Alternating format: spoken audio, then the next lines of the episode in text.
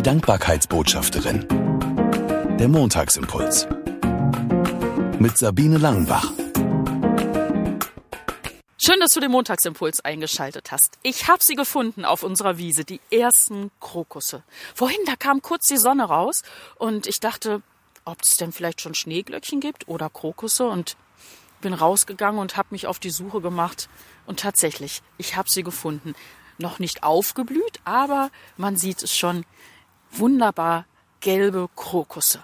Ich habe mich gefreut wie ein Kind, weil diese ersten Frühlingsblüher, die ja, die, die befeuern die Hoffnung, die Hoffnung, dass der Frühling wirklich bald auch kommt und die Bäume wieder grüner werden und es wieder wärmer wird und schöner und die Sonne mehr scheint.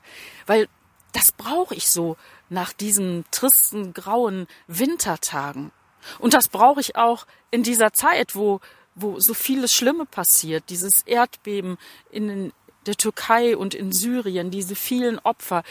Der Krieg in der Ukraine ist immer noch nicht ausgestanden. Und, und, und es gibt so viele Dinge, die mich hoffnungslos machen können. Weil ich denke, wir Menschen sind halt so und könnte versacken im Traurigsein. Nein, das will ich nicht. Ich bin ein Hoffnungsmensch. Ich will Hoffnung haben. Warum? Weil ich weiß, dass Gott da ist, dass er die Welt in der Hand hält und dass er uns nicht alleine lässt. Und das lässt mich den Frühling immer ganz besonders, ja, herbeisehen, weil das für mich eine, eine Hoffnungszeit ist. Es geht weiter. Auch mit dieser Welt. Und so sind diese kleinen Frühlingsblüher mein Gott sei Dank Moment heute gewesen.